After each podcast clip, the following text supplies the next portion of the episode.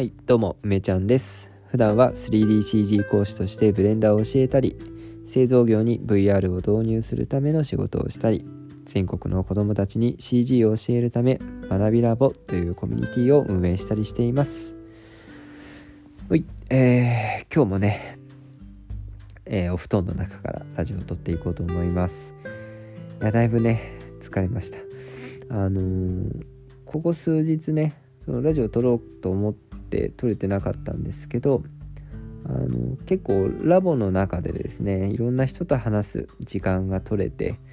あ昨日もね今日もあのたくさん話ができてとってもね、うん、楽しかった、うん、楽しかった分こうラジオを撮る時間がなくなっちゃってですね、まあ、でも結構こういろんなことを話してね、えーそういった話もしたいからちょっとたまる前にねまあ、寝ながら撮っちゃおうかなということで今日はラジオを喋っていこうと思います。うん。あのーそうね、昨日は、あまあ、古くからね、えーラボにいるメンバーとちょっと話をしていて、まあ、かなりなんていうか突っ込んだ話をしましたね。あのまあラジオで話すともうとんでもなく長くなるし今ちょっとそういう体力もないんで、ざっくり言えばそういったなんか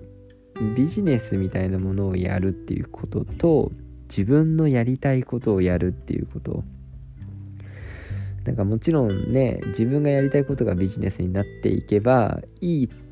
とは思うけれどまあ必ずしもそうじゃなかったりもするんですよね。うん、自分のうんやりたいことがそれにあんまりなんかビジネスっぽくやると本来のなんかうんなんかノイズが入っちゃうみたいなね。うん。なんかそういう悩みって結構こう何かを自分の力でやっていこうって思ってる人にはまあ訪れるものだと思うんですけど。まあ昨日ね話してる中でもやっぱり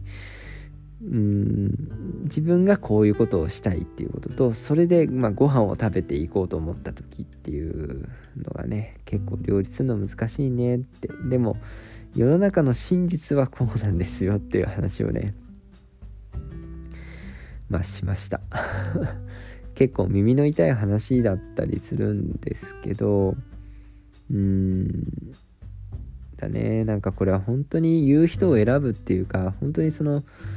まあ古くからねラボで一緒にいるその人だったからこそ、まあ、ちゃんと話してるっていうのもあるんだよね。なんか世の中のビジネスにはやっぱ闇もあるし同時にうん掴んでほしい光みたいのもあるんだけどやっぱりなんていうかねただお金を稼ぐことってのはいいことなんだけれどもそのお金を稼ぐことに対して自分の精神がかりこうブレずに保てるかっていうことがすごく大事でやっぱりそのお金を稼ぎ始めると人間っていうのは変わってしまうんだよね。うん、なんかその欲が膨れ上がったりとか自分を過信してしまったりとかあ本当にねお金を稼ぐことによる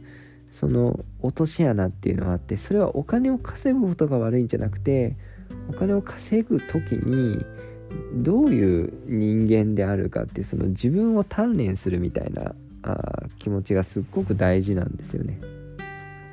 本当に大事なものを見失うっていうこと、うん、なんかその自分はどう自分がどういう人間でありたいかみたいなことがなんかふわっとしてるとお金を稼ぎ始めた時ってやっぱ結構勘違いしやすくて、うん、足元すくわれちゃったりするんですよね。うん、であ何か結果お金を稼ぐという結果が出続けたとしても何かこう満たされなくなったりとかうんどこかで悲し悲しむ人を生んでしまう本来こうビジネスっていうのは誰かに喜んでもらってその対価としてお金をもらうものなわけだけどそういったことをなんかこう考えられなくなってしまうっていうそういう落とし穴があったりするんだよね。まあ、そういったことについて昨日は結構ずっと話をしてね、うん、いました。まあその人はすごいあの自分自身のやりたいことに向けて日々コツコツね頑張っている人だったんでまあなんか少しでもねヒントになればいいなというふうに思って話してましたねで今日はですねあのまた打って変わって最近ラボに入ってきてくれたメンバーとたくさんあのたくさんのねその方と話すことができてですねすごく楽しかったですね。あの本当に話されてるだけで人をハッピーにする力があるなっていう方とかああとは、うん、もう話していてちょっとやっぱ賢いなって思うようなこう19歳の方だったりとか、うんまあ、その方はですねお寺×メタバースっていうのをやりたいっていうふうに言っていてなんかもうほんとそれ聞いた時にその説明を聞く前からああそれはすごくいいなっていうふうに思ったんですよね。で説明を聞いてもあやっぱりいいなっていうふうに思ってで何がってまあ、まあ、メタバースにかけるそういうデジタルなものとかそういう世界が目指すものって結構その宗教とかっていうのと、割と関係が深いと思っていてそのまあおかお墓参りの例をね出していたけど要は宗教みたいなものとかがあの作ってるものってこう精神世界だと思うんですよね。でメタバースみたいなものもこう物質的な物理的なそういう制約を取っ払ってその例えばあるメタバースでみんなで集まってお話しするそれが楽しいとかってそれってその遠くにいる人でもそういった物理的な制約を取っ払った状態で楽しい時間を過ごす。つまり精神的な世界で共有する時間を共有するってことじゃないですか。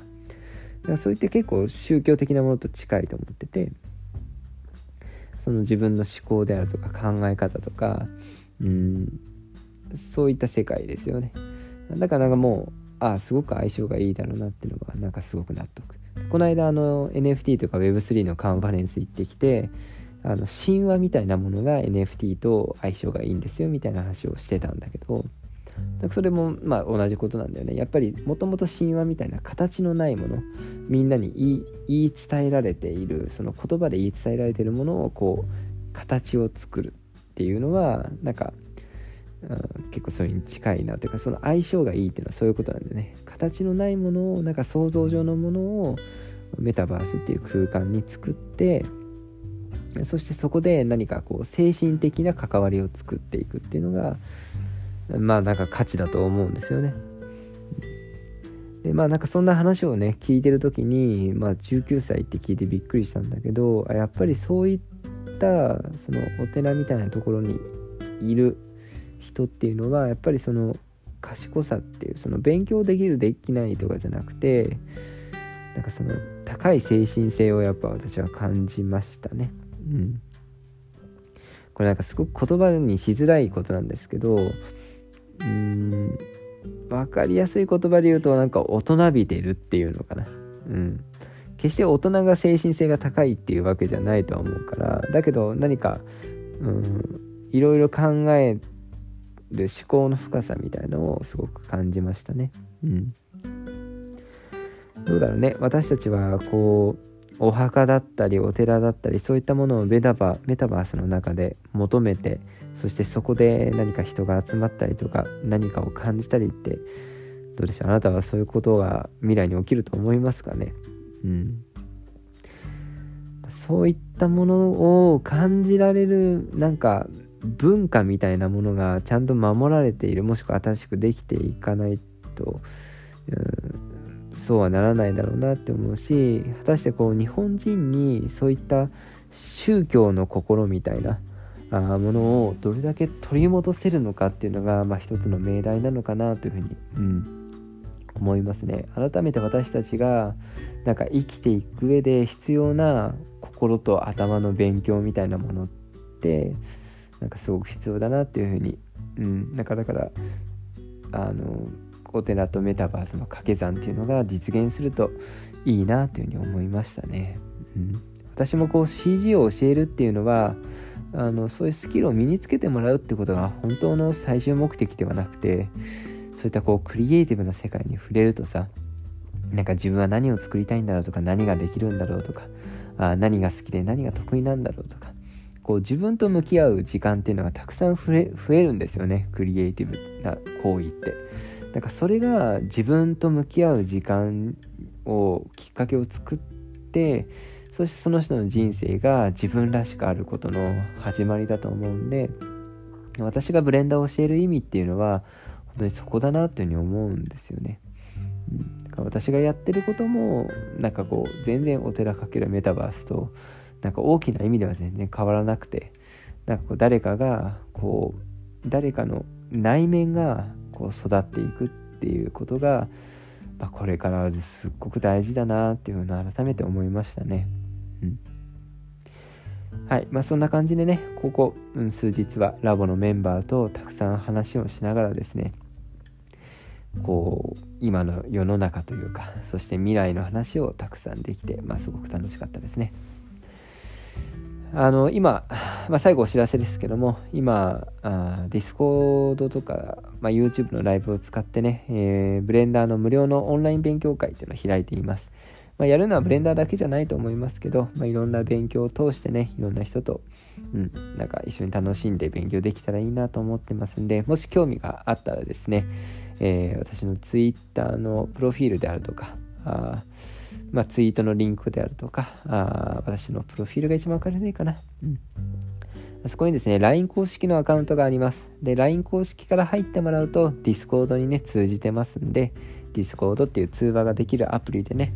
あオンライン勉強会参加してみてください、ね。LINE 公式で待っております。はい、それでは最後まで聞いていただきありがとうございました。またお会いしましょう。